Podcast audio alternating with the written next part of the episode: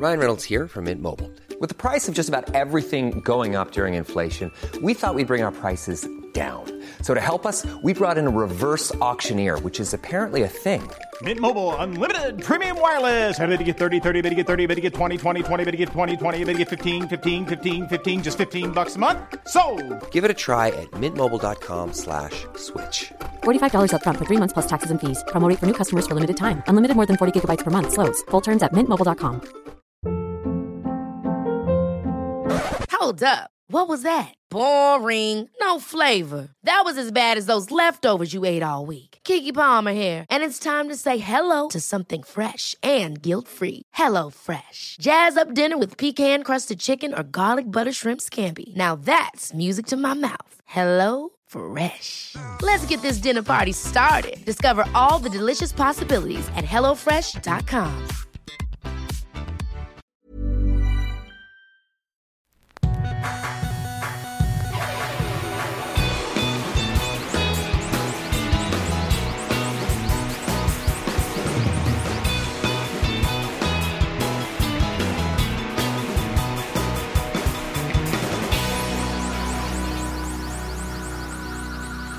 Bienvenidos a Dos Nombres Comunes, episodio 234. Hace aproximadamente un mes que no te veo, o que no nos vemos, que, que no grabamos. Sí, porque grabamos el episodio pasado, que debe ser el 233. Debería de ser. Porque, Pues. No, es, porque este es el 234. Y, y luego nos fuimos, cada quien por su lado, y apenas Yo estamos... ni sé cuánto tiempo me fui. No fue un mes, No, pero es que yo me fui antes y luego yo me pero regresé. no fue menos de un mes. no, la verdad fueron como. Dos semanas. No más. Sí. Fueron como unas tres semanas. Sí, yo también fui tres semanas, pero fui una semana antes que tú. Tú regresaste una semana después que yo. Y luego aparte también regresaste a la gira. Para hacer como que un, un incierto en tu gira, que luego ahorita se va a pausar otra vez. Ajá. Y retomas cuándo? ¿En, en septiembre? Ah, la segunda mitad de septiembre. ¿no? Sí. Es que no me sé las fechas eh, de memoria. Pero sí, eh, estuve fuera de la ciudad unos, unas cuantas semanas. Tuve ahí varios sucesos. Fui a un concierto en la ciudad de Austin, Texas. ¿Cuál fuiste? O sea, no fui al concierto, me tocó que estaba yo por allá. Ok. Vi a Third Eye Blind y a Taking Back Sunday. Se me hace Third Eye Blind. Yo me acuerdo de esa banda popular a finales de los noventas, Ajá, más o menos. sí. Y tenían, no me acuerdo la rola, la, digo, seguramente tenían más, pero me acuerdo que había una, un par de canciones. Digo, tiene un, un gran disco que es su primero, Ok. que ahí vienen canciones como Semi Charmed Life, Ajá, sí, How's It Gonna Be, sí. Jumper, eh, Losing a Whole Year. Los vi en fin de año en Aspen, Colorado. Ok. ¿ok? No, no era fin de año, era el 29 de diciembre, algo así, del año pasado. Pero era en un lugar chiquitillo, o sea, era un bar, no éramos más de 200 personas y estaba lleno total, o sea, estaba sold out el lugar. Y dije, órale, o sea, ¿dónde acabaron estos güeyes? Digo, no, nada de malo, pero pues eran superestrellas en los noventas.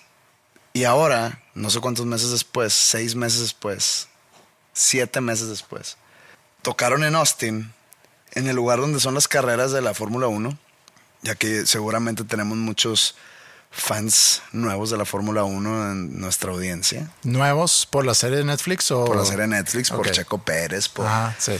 Alguna vez hablé con Roberto en un episodio de su, de su podcast creativo y yo no estaba criticando a, ni a la F1 ni a Checo Pérez. Yo estaba como que criticando al tipo de fan nuevo, Pues, al tipo de fan nuevo que se hizo fan. eh, está bien ser nuevo fan. O sea, para todo lo que seas fan, en algún momento fuiste un nuevo Exacto, fan. pues sí. El problema es que estos nuevos fans, hay una porción muy grande que te hablan como expertos. Ajá. Eso es mi problema. sí. De que no, es que ni, ni, ni sé las pinches palabras que usan, de que Sí, pero te, te hablan así y, y- y como que muy matter of fact. ¿Sabes cómo? O sea, muy Sí. de que, ¿cómo, güey? Es- Sí, vi la serie de Netflix, ahora sí que, soy un, o- doctor esto- de Fórmula por- 1. ¿Por qué no sabes esto? El Sí. paddock, y la madre. De que cállate, güey, son carreritas a ver quién llega más rápido a la línea final. güey. Punto. Punto. No, hay- sí, Este- no hay estrategia, no. Punto. Es el, el El manejar que, el rápido. que llega más, el que llega antes. Sí. Es como decir que el fútbol es pues quien meta más goles gana. ya. Sí. Sí. Y pero olvidarte de todo lo demás. Que hay una estrategia, que hay compraventa de jugadores, que hay. Pues estrategia, una- pues ponle un motor bien rápido al carro. Ok. Está bien. Sí, pero sí te entiendo. Y un piloto chido. Sí, yo no he visto la serie. Maya, mi hija mayor, vio la serie en algún momento y sí se hizo fan en, en el sentido que de repente me podía. Ah, es que la carrera de hoy, déjame ver cómo. Sí, aparte es de que. Digo, que no tiene nada de malo, No, de porque- que hablas, hablas con, no, hablo con un amigo de que, oye, ¿qué vamos a hacer hoy? Un sábado en la noche. Mm. Nada, güey. Mañana hay carrera en Mumbai a las 5 a.m. No mames. Sí. Estás cambiando todo tu estilo de vida. Sí. Porque ahora resulta que eres fan y luego das de cuenta que hay, hay un chat de unos amigos que se ponen a discutir ahí, ¿no? Y yo tengo otro amigo por otro lado que sé y me consta que él es fan de la Fórmula 1 hace años. En el after de, de tu show en. Sí, bueno, eh, eh, mi amigo que estaba ahí, Ajá. él- ese es nuevo. Y es de esos. Ok, porque el día siguiente se me hace que había una carrera y, y sí, y, y hubo mucha plática ahí en la mesa. Bueno, él es de los nuevos. Ok, ok. Y, es de esos que te habla como, Como experto. como experto. Ok. De que no, la lluvia perjudicó a Checo porque en las, en, en- en las curvas. ¡Cállate! Ah, no sabes. Llevas medio año de ser fan. Entonces tengo un amigo, otro que sí es bien fan desde hace años, años, años, años. Y estoy en este chat que no habla nada más de F1, hablan de varias cosas, pero cuando hay carreras, son dos horas o más de hablar nada más de eso. Y haz de cuenta que me da risa como el lenguaje que hablan y les mando esos mensajes a mi amigo de toda la vida, que, que es fan de toda la vida, Que no está en el grupo. que no está en el grupo, es- es, de, es de- es de otra ciudad. Ok.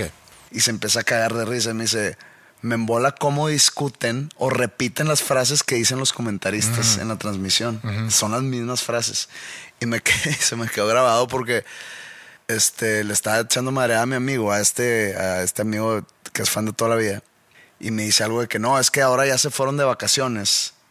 Y yo, ¿por qué eso de vacaciones? Porque en este otro grupo también dijeron de que este amigo que tú conociste pone, pues vámonos de vacaciones, chavos, algo así. Yo no, yo no entendí. Ok, ah, de vacaciones, ok, vacaciones Y luego- de la Fórmula 1, sí. Y luego mi amigo este dijo, sí, entonces se acaba esta carrera y es como la mitad de la temporada donde agarran vacaciones. Los pilotos. O no sé por qué dicen vacaciones, nomás es un break, no digan dando vacaciones. Sí. Y le mando el mensaje que mi otro amigo puso, que puso de que a vacacionar, chavos, o algo así, y se cagó de risa que, bueno, el concierto de Third Eye Blind y Taking Back Sunday fue En el lugar donde. en donde sí. se hacen las carreras en Austin. Es que me reí cuando dijiste Third Eye Blind, porque yo a lo mejor me estoy confundiendo con. ¿No fue Third Eye Blind que tocó en la inauguración de, de Donald Trump? ¿O te acuerdas tú qué banda era? No Third Eye Ok. Sí, porque según yo era en una banda de esa generación más o menos similar. Pero bueno. Sí, sí, sí me suena, pero ahorita me acuerdo. Y este lugar, yo ya había ido a un concierto ahí. Es un lugar de 15 mil personas. Y cuando veo que es ahí el concierto, dije, pues yo los acabo de ver en Aspen y éramos 250 personas. ¿Por qué van a tocar aquí? Está hasta la madre. ¿En lugar. serio? ¿Qué pedo? O sea, ¿por qué me tocó verlos siete meses antes en un bar chiquito, Sí. muy íntimo, por decirle de alguna manera, por no, no, no decirle de, de otra forma? Y acá en un lugar. Pues sí, gigante. pero eh, tiene su explicación a lo mejor porque Aspen es un lugar muy turístico Pero de cierta no, clientela y pero- Austin es el capital de la música en vivo. Pero en lo el que me di cuenta es que ese show de Aspen era un show solitario, no era parte de una gira. Ok. Y esto sí era parte de una Ok, gira. pues a lo mejor sí, puede haber sido una fiesta privada o qué sé yo. Pues era fiesta privada porque entré yo. Ok, está bien. Pero hablando de vacaciones, y, y yo también tuve mis buenas vacaciones de, De la F1. la F1 y, y de Monterrey y de México, eh, fuimos a Suecia, que es la primera vez en cinco años que vamos toda la familia a Suecia. Entonces hubo la sensación de que hay que recuperar tiempo, hay que hacer actividades. Aparte con invitados aquí, Maya y, y Mila se llevaron invitados. Entonces queríamos enseñar, queríamos eh, pues, no ver mucha gente porque la verdad Presumir que miren, esto es- presumir. esto es el primer Sí, mundo. Sí, pero no, ver mucha gente no, porque creo que es el año donde menos gente eh, he visto, refiriéndome a conocidos de antes, familia, sino me junté con la gente que, que realmente sigo en contacto semanal de allá. Pero alcanzamos a ver muchas cosas, estuvo muy divertido. Pero lo que pasa en vacaciones, y, y creo que para ti no es así, por las rutinas que tú llevas y eres muy, ¿cómo se llama? Muy fiel a tus rutinas. Pero llegas a vacaciones, comes más, tomas más, dejas de hacer ejercicio y, y como que entras en un modo muy, muy diferente al, al modo normal cuando estás en la rutina normal aquí. No sé si, digo, así es para mí, no sé si es así para, para ti también. O si tú nada más te mueves a otra ciudad para vacacionar y sigues con la misma rutina que tú tienes aquí. No, si me voy a Suecia, pues es imposible seguir la rutina. No, no, de pero aquí. ahorita que fuiste, yo sé que en Suecia va a ser diferente, pero... O sea, cuando voy a Texas, sí trato, no que trato, sino pues es mi vida normal, pero estando allá. Cuando me voy a Texas, yo haz de cuenta que es mi vida aquí, pero allá. O sea, no, no voy de que, ¿y qué voy a hacer hoy? Palomeando lugares para ir a visitar, no. O sea, voy a valer madre allá. Normalmente cuando me voy mucho tiempo me pongo a trabajar en algo, en algún proyecto que tenga, o sea, canciones o un álbum o un libro, no sé. En esta ocasión no fui a hacer nada. O sea, no tengo nada en puerta. Y lo difícil de eso es que llegas de llevar, por decir, 11 meses de una rutina de a lo mejor comer bien, de hacer ejercicio y demás. Y llegas y te relajas. Dices, en una semana no pasa nada. Pudiera hacer ejercicio, pero pues no lo voy a hacer. Pudiera no comer tanto o lo que tú quieras, porque el consumo de calorías sí es. Pero después de una semana te empiezas a arrepentir un poco, pero ya estás en ese modo y ya no hay forma de, de parar. Entonces le das otra semana más y luego regresas aquí y te sientes, híjole, ya tengo que recuperar mucho porque todo ese trabajo que hice en 11 meses de comer bien. Se fue al carajo en una semana. Sí, exacto. Pues digo, ahora que vayamos, que cuando ustedes estén escuchando esto, si lo escuchan el día que sale, pues nos iríamos en dos días. Pero probablemente lo están escuchando y tú y yo estemos en Suecia. No creo seguir, no, o sea, no, es muy dudable o muy dudoso que yo esté siguiendo una rutina. Sí. Yo voy a estar a expensas de lo que hagamos ese día. Pero lo que me llama la atención, lo que me ha llamado la atención, porque este viaje se ha planeado durante, no sé, dos años y está cabrón que ya se va a hacer, porque empezó en mi cocina como una, oye, ¿y si vamos a, a Suecia? Al principio de COVID, de que pues para, para julio ya no va a estar esto. Sí, claro, eso fue en, Dos años después. en abril 2020, dos años después, se, se abrió la ventana hace un año de que a lo mejor poder ir en 2022. Entonces eh, ahí nos metimos. Pero lo que me llama la atención es que el grupo de chat que tenemos, cuando se habla sobre este viaje, se habla mucho sobre el, oye, vamos a ir a hiking, vamos a ir a, vamos a hacer, ¿dónde se puede hacer ejercicio? Eh, hay que armar No, si partidos se de fútbol. Si se puede, que se arme. Pero jugar fútbol yo no lo veo como parte de mi rutina, porque yo dejé de, de jugar fútbol rutinariamente hace como cinco años. Ya he dicho muchas veces la razón, no la pienso repetir. Tu espalda baja. Podemos jugar tenis. Sí, también. Hay muchas cosas que podemos hacer y va a estar, creo que va a estar muy diferente eh, este plan comparado que- con mi plan familiar. O sea, esto es cero turístico. Bueno, en mi parte yo lo veo cero turístico. Yo no quiero ver estatuas, no quiero ver fuentes, no quiero ver de que la catedral de Estocolmo me vale madre, no, me, me podría valer más madre todavía. Yo voy a vivir la vida sueca, porque eso es el, eh, eh, eso fue, haz de cuenta como que mi, mi objetivo desde Sí. el día uno. Bueno, todo se, se armó alrededor de un concierto al que vamos a ir Sí. de un artista sueco que canta en sueco y que tú me enseñaste a ese artista hace muchos años y que te dije está cool, mal pedo que no le entiendo ni madres, no te puedo decir el nombre de ninguna canción. Tengo varias canciones que me gustan mucho que no te podría decir el nombre de la canción porque pues son pinches palabras extrañas. Valborg, esa es la única. Y planeamos ese viaje alrededor de ese concierto Sí. que es en Gotemburgo el 27 de agosto para que estén al tiro. Eh, entonces, pues ya, ¿cu- ¿cuántos días queremos ir? No, pues, y tú decías de que voy a ir a Suecia antes con mi familia, vamos una semana. Y yo, no, güey, no voy a pinche cruzar el océano Atlántico para ir. No, ahí sí te doy la Una razón. semana. Sí te doy la razón. Cuando vas así, sí hay que ir. eh, Una semana es poco. Ahorita que regresé a mi rutina de aquí, que empezamos semestre, que está el, el trabajo a full, ahora sí siento que dos semanas ausentarme eh, me, a estar duro. me va a pesar. Pero también. Digo, allá hay wifi, quiero pensar. Sí, hay wifi. te Entonces, puedes manejar. Me puedo, puedo meter en, en junta Zoom, puedo dar yo, seguimiento. tengo, yo tengo un draft del fantasy. ok. Mientras estemos allá, seguramente voy a tener que despertarme a las 4 a.m. a hacer mi draft. Está bien, todo eso se hace. Y, y a final de cuentas, yo hace muchos, muchos años, Estoy preocupado porque no sé dónde va a haber los juegos de los rayados. mm, pues Porque las aplicaciones esas en donde los pasan legales, allá no se ven. sí, vamos a ver qué, qué podemos hacer para resolverlo. Pero lo que te iba a decir es que hace muchos años, inclusive antes de conocerte, antes de conocer a Roberto, antes de conocer a Flip inclusive, yo decía que algún día estaría bien padre poder ir con amigos, sin especificar los amigos, pero poder ir con, con amigos de aquí para que vean Suecia, para que vean dónde yo crecí y que además conozcan a, a mis amigos de allá. Se me hace muy, muy padre un viaje así. Lo he dicho varias veces también en el grupo, hablando del grupo, que a mí me emociona mucho el viaje.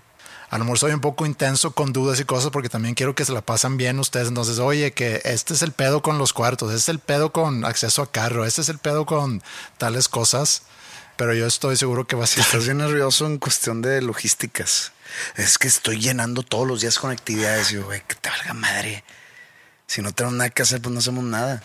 Va a estar muy bien. Ahorita estamos regresando después de un mes de no grabar. No sé qué va a pasar allá. Eh, creo que no, que no vamos a estar cargando con equipo y demás.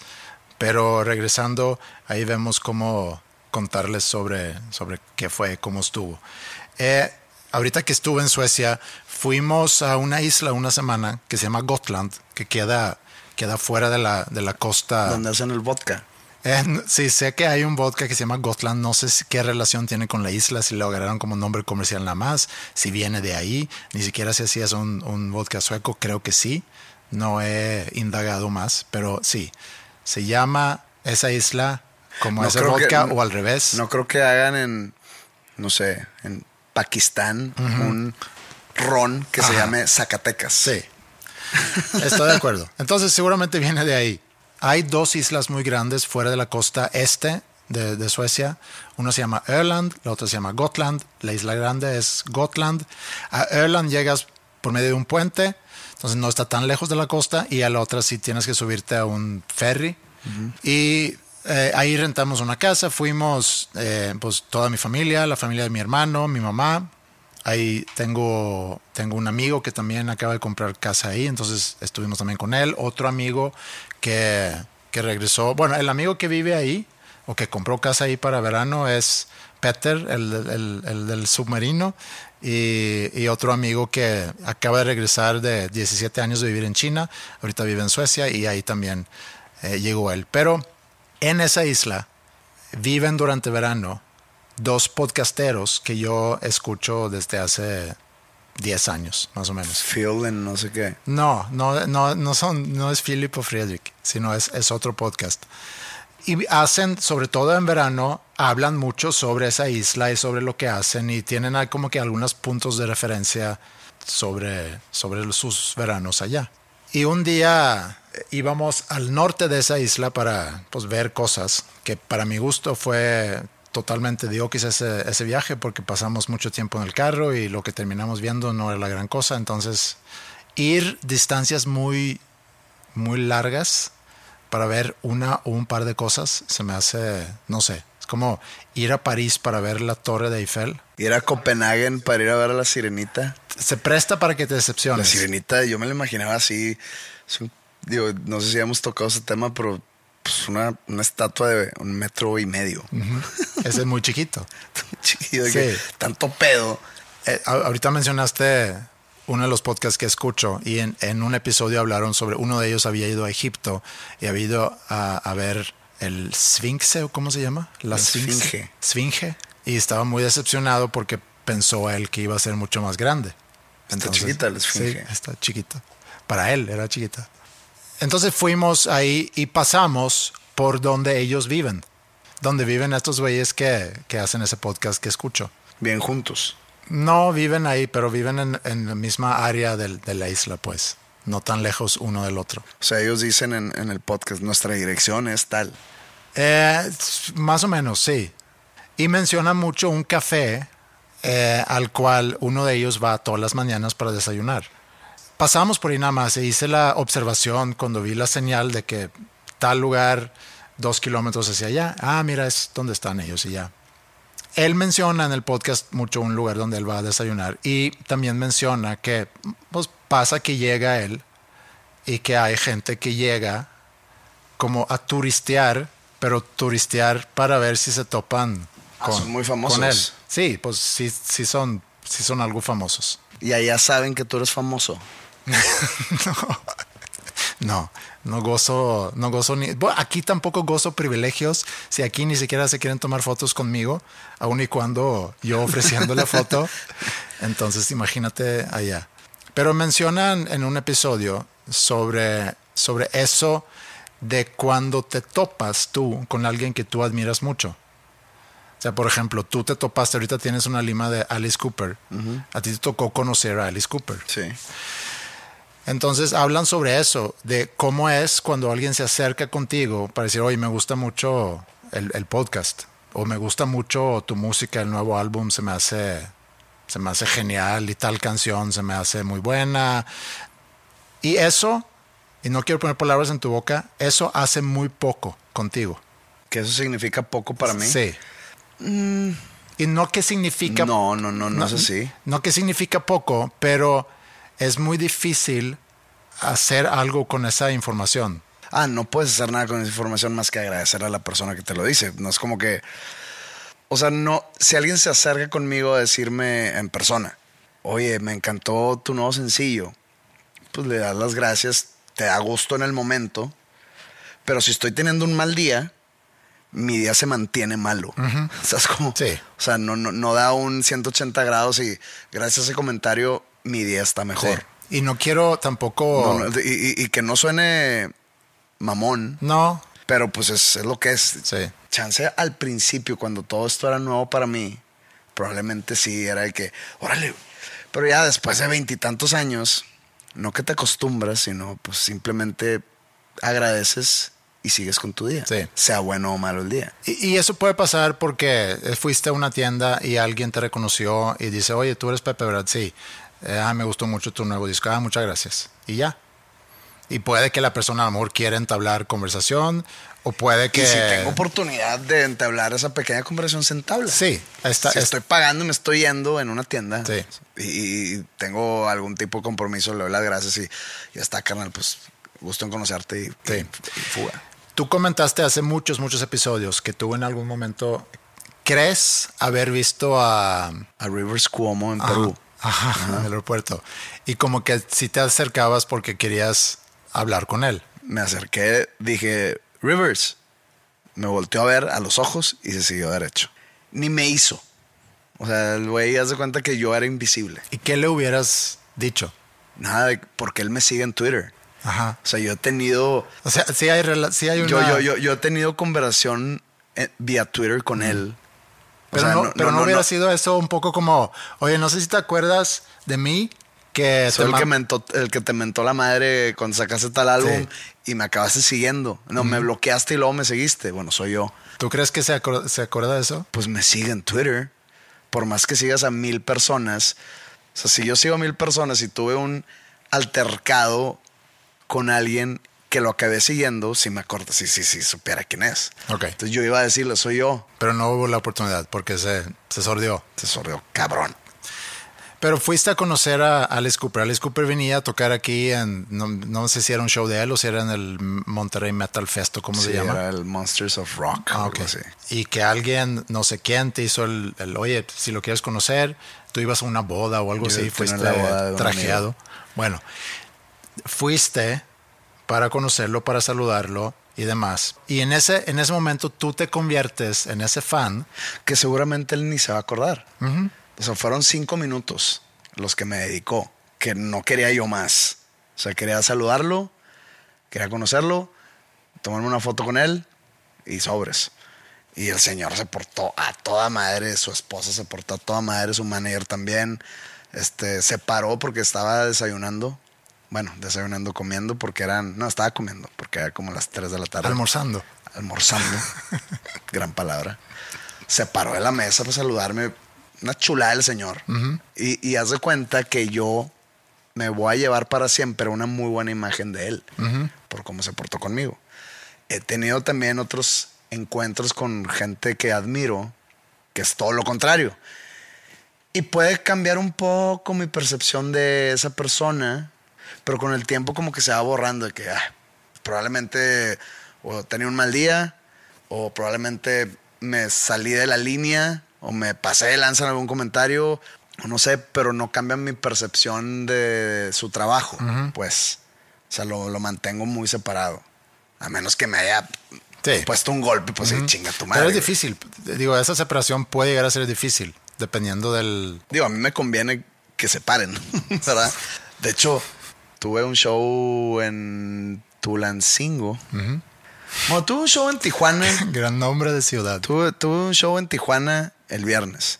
Sucedieron sucesos muy terroríficos y tristes en Tijuana minutos antes de que yo saliera del hotel hacia el venue. O sea, hubo pues ondas de narcos. Pues lo que sucedió en, la- en esa semana en todo, en todo, bueno, en muchos estados del país, me tocó la mala suerte de que fue el día de mi show. Yo me enteré de todo eso cuando me subí a la camioneta hacia el, hacia el venue. De que está sucediendo esto para que no, no los vayan a agarrar desprevenidos. Están quemando carros, cerrando calles. eh, mandaron un mensaje de toque de queda si no iban a levantar gente. Y yo, madres, yo le digo a mi manager que, que procede. Nosotros vamos a seguir como está estipulado todo. Si nos cancelan, nos cancelaron. Pero nosotros pues, tenem- o sea, tenemos que cumplir, pues. Sí. Si no nos cancelan, damos el show. Y yo, va, yo me rifo a dar el show. No está en mí cancelarlo. Si hay protección civil, etcétera, pues bueno, se cancela. Entonces doy ese show y se me recriminó que di el show. De que, De que poco sensible. Sí, y me, me llegaron mensajes de que me has perdido como fan porque hiciste un show. Está bien. De que ni pedo. O sea, Sí, pero es sea, mejor no recibir ese mensaje. sí, es mejor no recibir ese mensaje. O sea, me, me, me recriminaron por hacer mi trabajo, que el hacer mi trabajo podría estar como que atentando an- con- an- contra la seguridad de la gente que va a verme. Pues digo, por si alguien se aventaba el tiro de ir a verme en ese ambiente o en ese entorno violento en el que está metido la ciudad, pues es decisión de la persona que va a verme. Claro. Yo tengo que estar ahí presente para dar ese show Sí. por si hay gente que se rifa Es el que tiro. se- seguramente hubieras recibido comentarios. Ah, si yo hubiera cancelado, Pues sí. la gente que fue, porque mucha gente me, me dijeron ahí que como 600 personas no se presentaron, no más. No me acuerdo cuántas personas Que con no se- boleto que no se comprado presentaron. Mm. no se presentaron y que como 300 personas que fueron eh, se fueron como a la hora de que llegaron. Entonces di el show, había una buena cantidad, pero no lo, no lo que se había vendido, que yo tengo cero problema en dar ese show. Yo también poniendo mi seguridad en la línea. Claro. Pero pues es que aquí es el perder, perder, ¿no? Es el de que si tocas, eres un pendejo por haber tocado, de Sí. haber arriesgado la vida de tus fans. Que, güey, perdón, pero nadie los obligó a ir en ese entorno. Y lo digo con todo el respeto. Sí. Si se presentaron la... No, aparte no es, con todo respeto a todos los involucrados, no es tu decisión. Si el promotor dice, nos obligan a cancelar el show, es trabajo del promotor de reembolsar los boletos, hacer un deal con, contigo. En el contrato seguramente están estipuladas cosas de fuerza mayor. Es mucho más complicado de Sí. lo que la gente piensa, ¿ok? Pero en ningún momento es, En ningún momento es a mí me vale madre. Sí. O sea, yo, yo de que, ¿qué hacemos? No, pues tenemos que dar el show. Sí. Si nos lo cancelan, hay contratos por medio, pues. Y no recuerdo si fue en ese show o en el de Tulancingo, porque al día siguiente toqué en, en Tulancingo Hidalgo. donde me avientan ramos de flores. Y haz de cuenta que hay una. Hay un momento en el show donde es muy emocional. Y yo estoy sin guitarra. Y que normalmente cuando me regalan flores, las agarro en esa canción y empiezo o a destrozar pétalo por pétalo o destrozo las flores. Pero ya es como que una dinámica entre el público y yo. Ok. O sea, es como algo muy íntimo entre el público y yo. Saben lo que va a suceder. Y la gente, lo que yo he notado es que la gente se emociona. Es un momento padre en el show. Entonces me aventan un ramo y lo agarro y llega un punto en la canción donde se pone más poderosa la canción, que es una, como una baladita. Y empiezo a golpear el, o- sea, empiezo a pegarle al piso con el ramo de flores, destruyendo el ramo de flores. Y graban ese momento y lo suben Me a puedo, Tik- me puedo imaginar el resto. y lo suben a TikTok. Ajá. La chica que me aventó las flores, como que hizo un TikTok de que, pues fui a eh, comprar boletos para el concierto de Madero, le compré un- unos girasoles y esto sucedió. y pues salgo yo cantando y destrozando el ramo de flores y lo sube. Y digo, a mí ya me llega, digo, no, no, no fue así de que súper viralizado, pero ya me llega viralizadito. Y me meto a los comentarios y... Pero ella Pues lo, sube. lo, pero- no, lo sube sin intención de. sí, de- o sea, ella lo sube como que esa es parte, o sea, entendiendo ella que es parte de la dinámica. Le voy a tirar Sí, flores sí, en sí, esa canción ajá. Bueno, y lo no, va no, a dice, no me lo esperaba, pero resulta que siempre hace Ah, eso. ok. Pero ella, eh, ella no lo sube con el afán de, de lastimar mi imagen ni nada. Ni de que me tiren hate. Sí, pero Como la que gente nomás- la ve fuera de contexto, que entonces. co- como que con- con- cuenta su experiencia de una manera chusca. Y la gente que no me conoce Sí. lo saca de contexto. Claro. Entonces veo comentarios de que, pues, ¿qué esperabas de ese pendejo? Sí. Y cosas así. Entonces digo, digo, ah, que la chingada, güey. Y nada más estoy esperando que los programas esos de chismes me empiecen a tirar cagada. Y pues bueno, sí. Entonces, eso fue parte de, de- del fin de semana anterior en el Giallo Fantastic.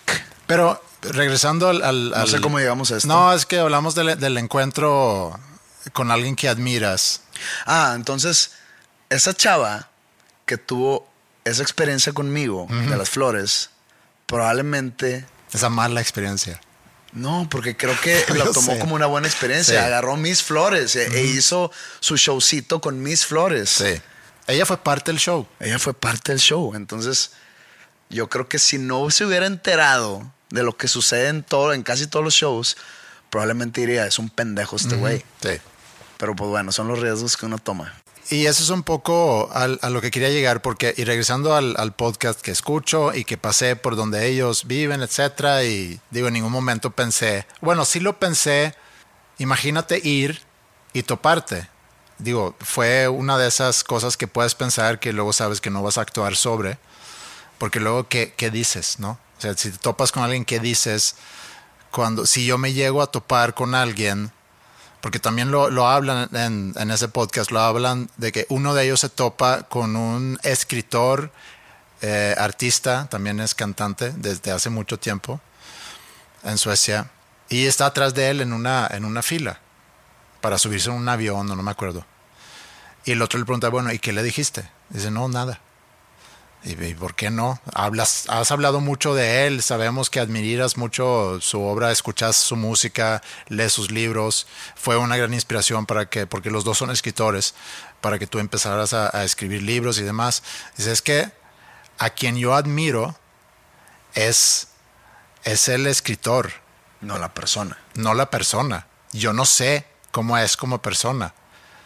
Y si yo lo conozco como persona, Por, eh, lo más seguro es que me decepcione. pues puede ser que me, que me decepcione. Y, y también, eso es algo que, que también hemos platicado y lo quiero como que, a ver si puedo como que resumir todo. Cuando dije que alguien puede llegar contigo y decir, hoy me gustó mucho tu... Te, te vi en Tulpancingo y me encantó el concierto. Tulpancingo. Tulancingo. Tulancingo. Te vi en Tulancingo y me, y me encantó el Una concierto. disculpa a toda, a toda la raza de Tulancingo por este ser ignorante. Ok. Pero alguien te puede decir eso, o me gustó mucho tu disco, o lo que tú quieras. Eh, Tu música me ha ayudado, bla, bla, bla, bla. Y no bla, bla, bla, bla en el sentido que... No, que, que hay muchas cosas que sí, son podrían muchas decir. cosas que pueden decir. A mí me pueden decir, oye, escucho el podcast y me, y me gusta. Está bien padre eso. O sea, prefiero eso a que no digan nada. No, no, eso no es el punto. Es que no, no puedes preferir porque si no dice nada nunca te enteras. No, no, no, exacto. Pero, pero o sea, a mí, a mí me agrada que alguien se acerque para decir eso. Está padre. Pero no hay mucho que tú puedes. O sea, tu día no va a cambiar. Ajá. Eso es, a, lo- eso es a lo que voy. Y suena, suena a lo mejor pinche eso, suena mejor mamón, pero no, pero no lo es. Y yo, Digo, entonces, estamos aquí hablando con la verdad. Sí. O sea, malo sería y no saben. O sea, si en ese, si ese día se murió mi papá Sí. y llega alguien a decirme que le gustó mi disco, sentí la felicidad y, y acepté la muerte de mi padre. Pues no, no sucede eso. Aquí estamos hablando con la verdad y pues agradeces el gesto y sigues con tu mal día. y sigues con tu mal día o tu, con tu buen día o lo que sea. Pero entonces, cuando tú tienes la oportunidad, tú sabiendo eso, y tú tienes la oportunidad de, de ir con, con Alice Cooper, ¿qué esperas tú de esa junta? O sea, tú sabiendo, porque tú Yo te puedes yo- identificar perfectamente Yo bien sabía con- que el señor aceptó que fuera. O sea, no le dijeron, este güey es no sé quién, no. Sino fue de que viene una persona a saludarlo, Viene un colega. seguramente le dijeron quién era yo. Ajá. Y dijo, va. O sea, yo ya, yo ya iba con la seguridad que el güey aceptó. Sonó muy respetuoso el güey, que el señor aceptó. A lo mejor pensó que era un Make-A-Wish Foundation, de que es... Ok, de que este güey se va a morir, pues vamos a que se muera contento. Ajá, sí, siempre ha sido Este- seguidor tuyo, le queda poco. No, si hubiera sido de que, güey, ahí está, ven. O sea, no sabemos qué pedo, pero bueno, no hubiera ido. Porque es como si a mí me preguntan, ¿te gustaría conocer a Stephen King? La neta, no. Porque hay posibilidad que yo salga decepcionado de ahí y no sé cómo vaya yo a reaccionar en cuanto a leer una novela nueva de él. Qué hueva que ya esté como que mi mente comprometida o mi corazón Pero es, es que eso es, no es a lo que voy, porque no es que te vaya a decepcionar, sino si tú, si te dicen, tú puedes conocer a Stephen King.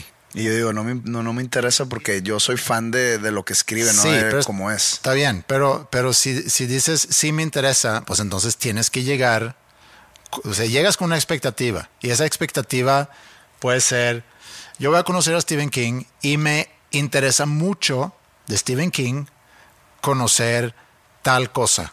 Y al preguntarle yo a Stephen King tal cosa, a él le debe de, de él debe de pensar, ah, este güey no viene nada más a saludar, sino viene con una misión muy específica de sacar una información de mí que tiene que ver con mi forma de obrar, con mi forma de escribir y demás. Entonces ahí cambia un poco las cosas. Entonces cuando tú fuiste con, con Alice Cooper, No le pregunté nada. no, llega- no, no te habías preparado, no, habías no, pensado. No tenía nada que preguntarle. Pues ahí está. O sea, ¿qué? ¿Qué le puedo preguntar? ¿Te acuerdas de una canción que escribiste en el 82? Esta línea que dice esto, ¿a qué te referías? No, a lo mejor algo tan banal, no. Pero si vas a conocer a una persona que admiras mucho, para que valga la pena, tanto para ti como para la persona, porque también, ¿a poco no estabas tú pensando, pues yo voy a dejar una impresión en esa persona y se va a acordar de mí? No, porque sé que no se, o sea, desde el principio sé que no se va a acordar de mí, porque no sé cuántos años tenga el señor de carrera, 50. Sí, vi un documental que me recomendaste hace una semana de él, que se llama Super Trooper, ¿no? Super duper Alice Cooper. Super Duper Alice Cooper.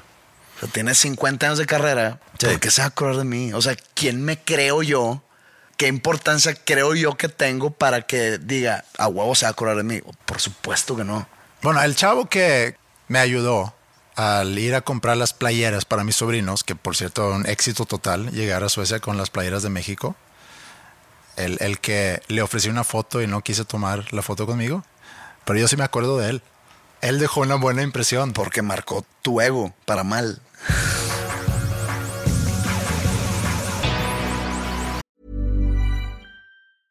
Hey, I'm Ryan Reynolds. At Mint Mobile, we like to do the opposite of what Big Wireless does. They charge you a lot, we charge you a little. So naturally, when they announced they'd be raising their prices due to inflation, we decided to deflate our prices due to not hating you. That's right. We're cutting the price of Mint Unlimited from $30 a month to just $15 a month. Give it a try at mintmobile.com slash switch. $45 upfront for three months plus taxes and fees. Promo rate for new customers for limited time. Unlimited more than 40 gigabytes per month. Slows. Full terms at mintmobile.com. Ever catch yourself eating the same flavorless dinner three days in a row? Dreaming of something better? Well, HelloFresh is your guilt-free dream come true, baby. It's me, Kiki Palmer. Let's wake up those taste buds with hot, juicy pecan-crusted chicken or garlic butter shrimp scampi. Mm. Hello Fresh. Stop dreaming of all the delicious possibilities and dig in at HelloFresh.com. Let's get this dinner party started.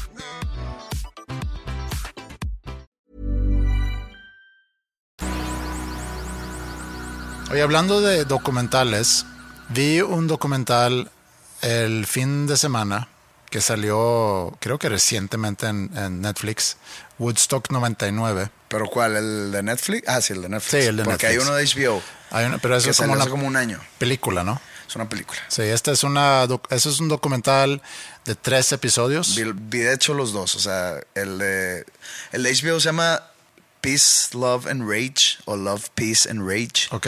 Y este se llama Trainwreck, ¿no? Trainwreck, sí. Woodstock 99 Este, haz de cuenta que es lo mismo, pero este, el de Netflix, está más detallado en cuestión logística, producción Sí.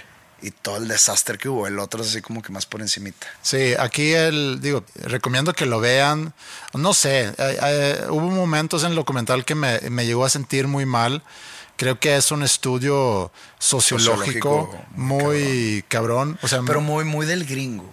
Sí, y en eso me qui- quisiera meter un poco para entender. Yo en aquel entonces tenía, ¿qué tenía? 90 y 20. Yo tenía 18 y recuerdo cuando estaba sucediendo. Sí, yo tenía Porque 26. yo ve- todavía vi- eh, veía MTV y como viste ahí, pues fue transmitido en MTV. Sí. Y, y yo me acuerdo mientras sucedía que veía las imágenes de cuando estaba tocando Red Hot Chili Peppers, que era un caos total, que en, en Red Hot fue cuando empiezan a incendiar todo.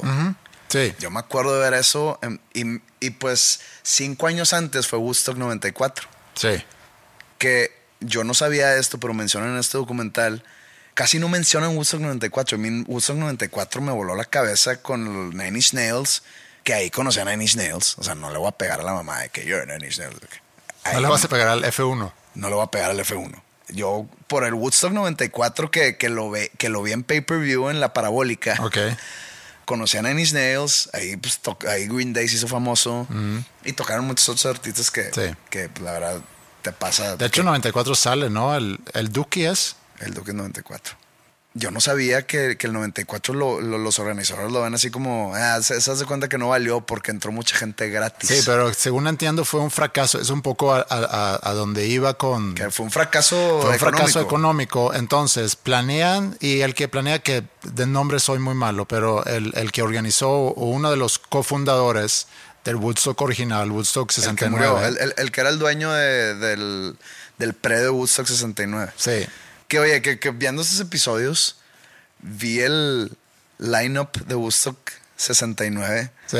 y pues no está tan chido. No, digo, pero es que Y es algo así como súper icónico que, por supuesto que si tú viviste Woodstock 69 como alguien joven, pues ha de ser algo súper cabrón. Sí. No, no, no, hay, no ir, sino enterarte. hay un mito que no sé cómo está la onda, pero al hacer un censo sobre la gente que fue a, a Woodstock 69, como que hay un millón de personas que fueron cuando en realidad fueron Sí, de que 100 mil. Ajá. Entonces, mucha gente se acu- acude, ajude, ¿o ¿cómo de cuál es la Se palabra? adjudica Ah. presencia. Sí. sí. pasa con muchas cosas. Pero el, el Woodstock 69, que era en un contexto muy diferente, y eso es como que... O sea, un contexto social Sí. totalmente distinto. Pero pasan 30 años y aquí es donde son las comparaciones que, que quiero hacer y tratar de entender, bueno, y dónde se fue todo el carajo, porque en el 6-9 sí hay todo un contexto con la guerra en Vietnam, Maldito capitalismo. Sí, tiene mucho que ver eso. Eh, si no todo. Todo. Probablemente sí todo. Pues todo, todo el enojo de la gente fue por eso. sí, pero llegamos al enojo de la gente. Eh, es que mencionan también el documental, para no para que no crean que son palabras mías, pero se junta un- una tormenta perfecta de varias cosas ahí. Pero el 6-9 entonces es un festival con muchos hippies, eh, todo un ambiente de peace and love. Hay gente que llega con comida, que preparan comida, reparten comida. Está muy de moda la espiritualidad, Sí. el hinduismo, Ajá. el Hare Krishna y todo eso. Súmale con la, con la era hippie, Con el line-up. Con el line-up, que era puros artistas, Pues mucho folk y... mucho folk y Grateful Dead y Jefferson Airplane. Vi que estaba Credence, que era lo más pesado, entre comillas. Y pues sí, es otro, Otra- otro contexto. otro contexto. Woodstock 94 o 94, que era más este, la onda rock alternativo, pues yo lo vi en la tele. Y pues era un pedo que a mí me voló la cabeza, como ya dije, y que para los organizadores fue una pérdida porque mucha gente entró, Gratis. se coló. Entonces dicen, ellos ni lo cuentan, que se me hace una tipo de falta de respeto para la historia. Sí, Y que quisieron redimir todo con Woodstock 99 sí. celebrando 30 años del Woodstock original. Pero el área donde fue el concierto no se prestaba para algo así porque era pavimento, hacía un calor del infierno. Era un Air Force Base, ¿no? Sí, era una base militar. Sí. Entonces ellos empiezan a planear este, ese festival con un propósito, en ganar mucho dinero. Entonces el lineup está muy impresionante. Ahorita le llegamos al lineup y cómo influye el lineup y el tipo de música en lo que luego sucede en el festival. Pero queda muy claro que lo quieren hacer para capitalizar la marca, que es Woodstock, que ya son 30 años, tienen la experiencia previa de 94, saben qué fue lo que pasó, que, que, no funcionó, etc. Entonces toman una serie de decisiones que luego ya resultan ser muy malas decisiones. Uno es, como dices, el lugar donde lo hacen, que la gente que llega a Woodstock piensa que va a ser puro sacate y caminar por el bosque, etcétera, escuchar música, y llegan a un lugar que pues, es base militar con sus cosas para acampar ahí durante tres días. Y les quitaron todo en la entrada. Y les quitan toda la entrada, luego ya quieren comprar comida, cosas de tomar. Está muy caro porque habían dejado toda esa concesión, entonces los que están ahí vendiendo tenían libertad de poner los precios que ellos querían. Conforme iba avanzando y conforme había más demanda y menos Subían supply, subían los precios. Entonces mucha gente se llega a molestar con eso. Aparte, mucho calor, hacía 38 grados. No había sombra. No había sombra, tenías que poner a lo mejor tu carpa sobre el asfalto. Imagínate el asfalto que estuvo todo el día en. O sea, estás viviendo condiciones que termina siendo como un zoológico.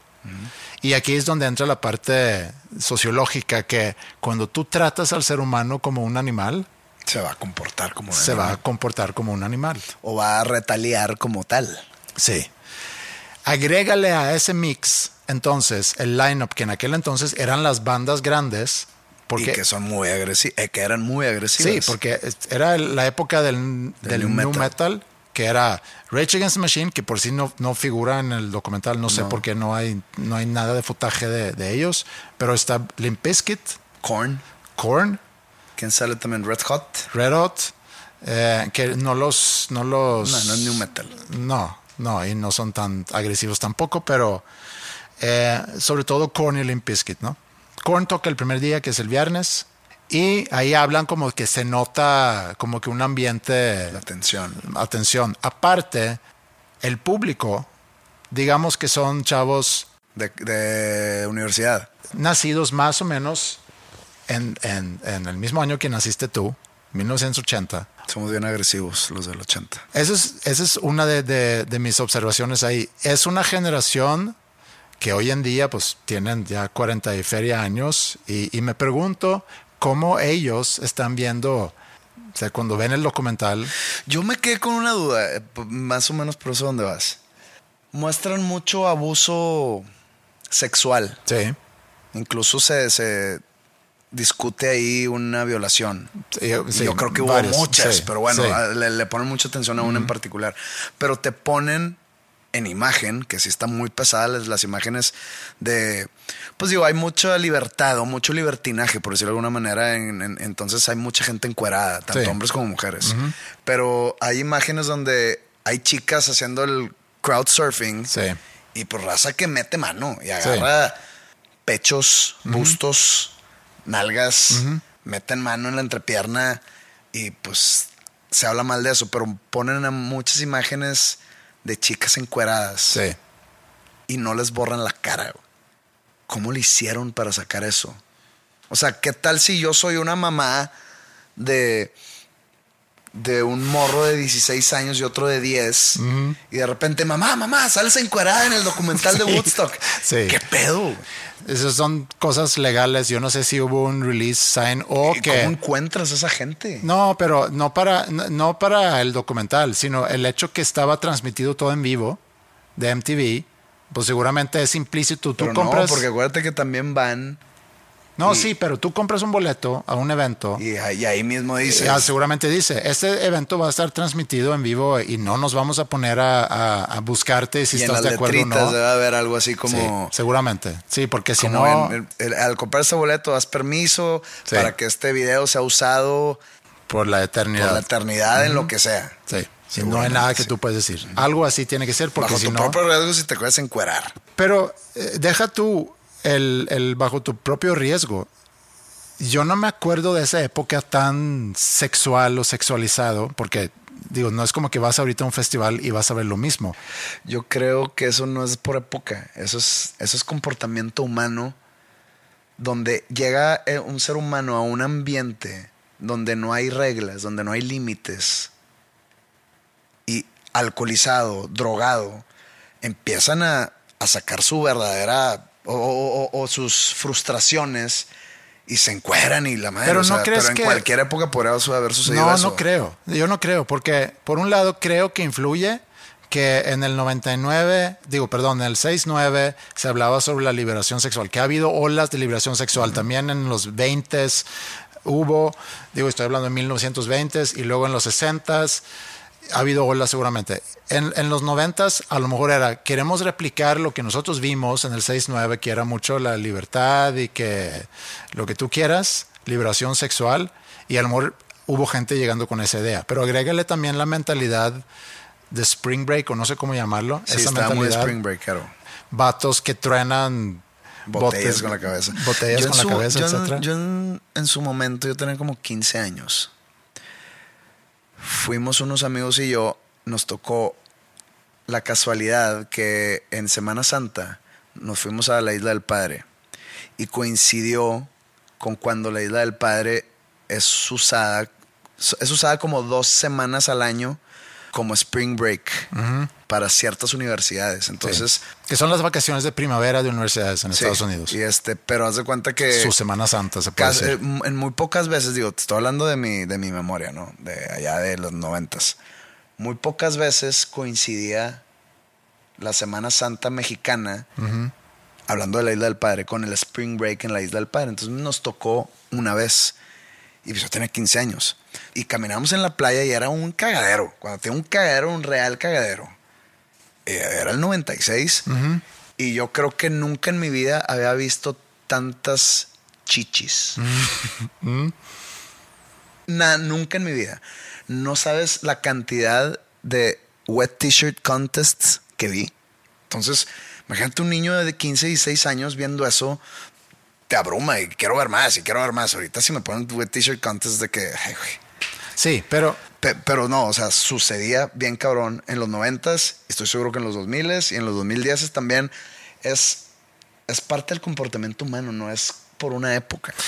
sí puede ser, pero Chance ahorita se cayó un poco yo creo que sí. por, el, por todo el movimiento woke. Eso es lo que mencionas que tú viste en los 90. Yo todavía no vivía aquí, entonces a mí no me tocó, no me ha tocado un Spring Break, pero me tocó verlo a través de MTV estando yo en Suecia.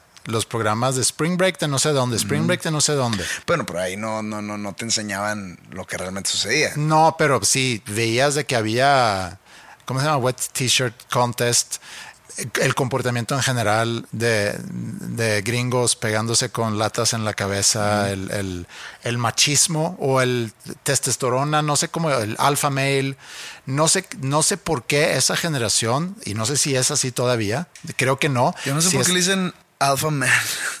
yo, yo los veo así como que una subespecie de, Sí. de que omega man. No Sí, sé, pero pues se comportan un poco como gorilas que se pegan en el, en el pecho. Porque alfa. Alfa debe ser un cabrón Sí. no sé. Está mal aplicado, a lo mejor mal usado, pero No por ti, No. sino por. en general. En general.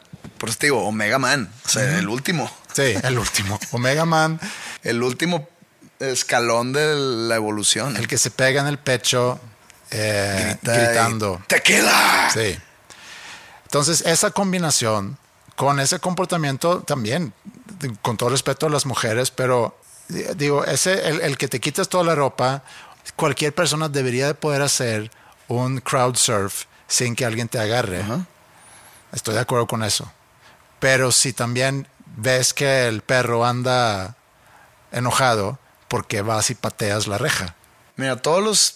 En el, en el episodio, en el episodio, en el documental que, que viste, en el Trainwreck, todos los idiotas que salen en la pantalla gritando, y, "Ah, Woodstock 99!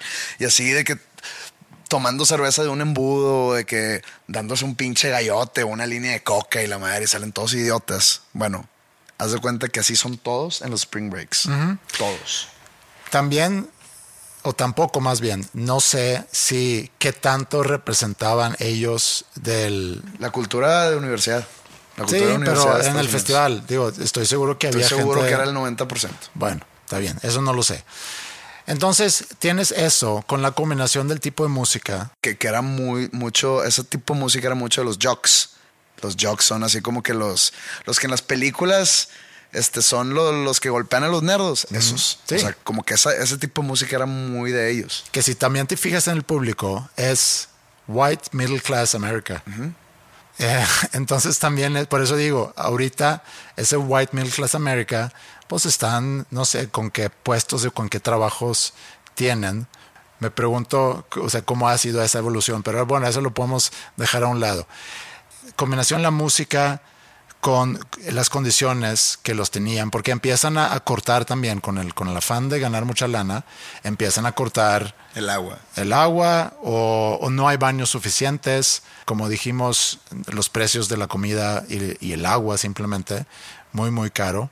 Entonces, para el día 3, la gente ya está Pues, realmente hasta la madre. Acabó en caos. Acabaron robando las tiendas. Sí. Robando la comida. Destro- destrozando y demás. la- las, las tiendas de merch. Hay un chavo que en algún momento, porque pasan y le preguntan, oye, ¿qué está pasando? Y dice, Lord of the Flies. Pero lo dijeron varias veces. Sí. Y para los que no conocen, es, un, es una novela, no me acuerdo quién lo escribió. a lo mejor William tú. Golding. William Golding, de unos chavos que son náufragos en una isla y empiezan a suceder ahí muchas cosas en ese pequeño grupo de chavos que tienen 13, 14, 15 años, con el bullying, con quién es el líder y demás, y, y termina pues en un, en un desastre, ¿no? Y eso es lo mismo que pasa aquí, que por eso digo, yo no sé si es un grupo pequeño, lo cual dicen los organizadores que son a bunch of rotten apples. No, pero eso es mentira. Sí. Eso era, eh, eso Para era relación pública. De que no, no, no, eran, Eran 10 unos personas, cuantos, sí. 10 personas y haciendo tumultos. De que no, güey, es toda la gente. Y no ayuda que las bandas desde el escenario también, pensando en, por ejemplo en Limp Bizkit, que en una de sus canciones, que no me acuerdo cuál es, que- Break, break stuff. Break pero, stuff, pero de yo Give no Me Something to acuerdo con Break. lo que dicen. O sea, ellos, como tú dices, si el perro está enojado, Sí. no le pates la cerca. La- Bizkit se presentó a ser Limp Bizkit. Sí, O sea, no hizo nada Sí. raro. Tú sabes a quién contrataste. güey. Sí. No va a llegar Limp Bizkit a decir, oigan, chavos, tranquilos, no se empujen. No, güey. Entonces, le echan la culpa a Fred Durst de todo el desmadre. No, él nomás dio su show. Y al día siguiente que se fue a tocar a Idaho, dio ese mismo show. Y tampoco creo que es suficientemente inteligente Para saber la diferencia. o que tenga él las herramientas para calmar un mar de gente de 200, Po- Podría 250 tener el mil. poder. Podría tener ese poder. Y chance si hubiera podido calmarlo. Pero para eso no trajeron Limp Bizkit.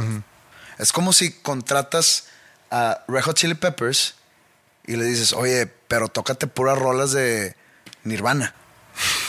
Es lo mismo, güey. Sí, digo, es pedir a la banda hacer ahí algo Red no- Hot diría, pues tú vas a Sí. Nirvana, ¿sabes? Aunque ya no exista, ¿no? Pero entonces en todo ese festival pues sucede eh, pues, lo que es como el Broken Window Theory, de que empieza un grupo a, a- a destrozar algo y luego ya sigue, sigue, sigue. Y yo creo que también, lo mencionan también en el documental, el hecho que la gente no tenía con qué ventilar su enojo en redes sociales como sucede hoy en día. Por eso dije, frustraciones las sacas de esa Sí, manera. la frustración la sacas. En esos 30 años entonces llegamos de, de un festival de amor y paz a un festival donde podemos observar ese tipo de comportamiento humano. Que hace rato, a lo mejor de broma, mencionaste que el capitalismo, pero yo creo que sí el capitalismo tiene mucho No que ver. de broma. Sí, o Nomás sea, el, el tono, porque ya sabes, está de moda echarle la culpa al capitalismo sí. por de todos los males. El maldito capitalismo. Pero en, en esa ocasión sí fue por eso, porque fue puro, pura avaricia de los, los organizadores. Sí. Era pura avaricia. y lo que el ser humano es capaz de hacer en ciertas condiciones. Está muy Lord of the Flies eso. Si viste en, el- en la escena donde están como que en una junta antes de que empezara el festival. Mm. Y dice uno de los organizadores, aquí estamos para crear ingreso. Ajá. Punto. Nos Sí. vale madre la música, nos vale madre el arte, nos vale madre la cultura. Aquí es para hacer lucro, nada más. Sí. Y eso, es- eso es el- el- la, la definición de capitalismo.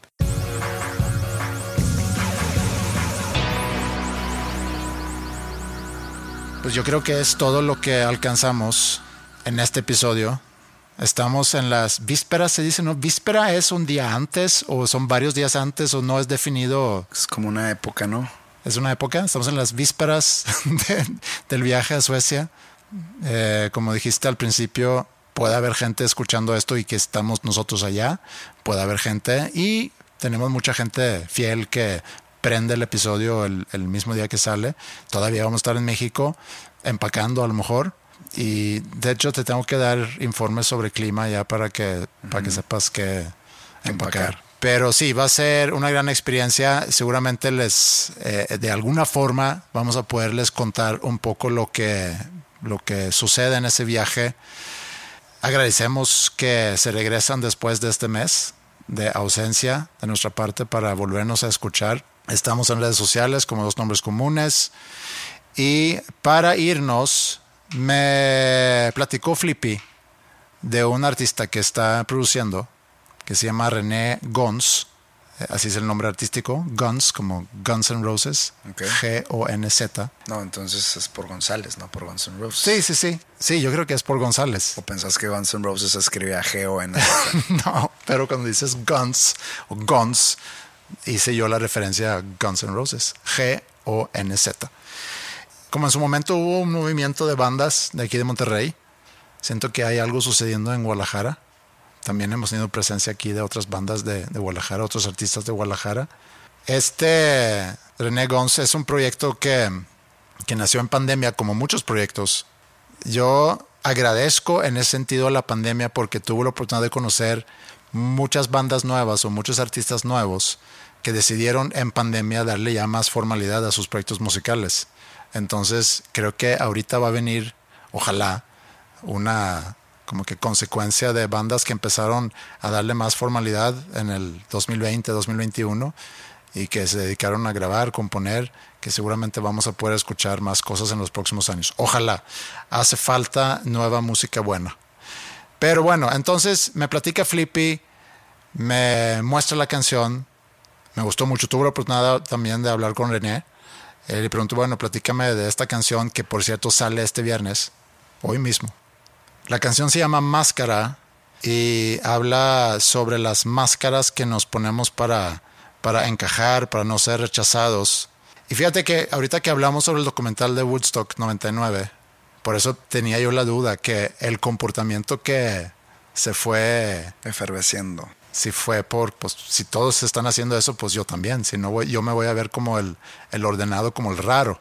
Pero bueno, él hace referencia a las máscaras que nos ponemos para encajar y para no ser rechazados y hace que no nos dejamos ver como realmente somos. Que es algo que tratamos de hacer aquí, mostrarnos como realmente somos. ¿Somos como realmente somos aquí? Mm. No nos ponemos máscara alguna, es lo que dices tú. Yo creo que es difícil nunca ponerte, pero creo que en comparación a muchos otros, Aquí somos como somos. aquí somos como somos. Este es un foro libre, abierto. Podemos decir lo que queramos. Sin edición, ¿acaso? No, no, no, no. Siempre hay. Entonces la canción Máscara de René Gons sale hoy, todas las plataformas digitales. Pueden buscar Spotify, Apple Music, Deezer, Amazon Music, YouTube Music, etc. Y nos toca dar la primicia aquí en dos nombres comunes. Y a René Gons lo encuentras en redes como Soy René Gons. Es una muy buena rola, a mí me gusta mucho. Disfrútenla, búsquenlo y esténse pendiente en, de su disco que va a salir. Este, este sencillo forma parte de su, de su disco y pues pónganse a seguirlo en Spotify. A nosotros nos escuchan no sé cuándo.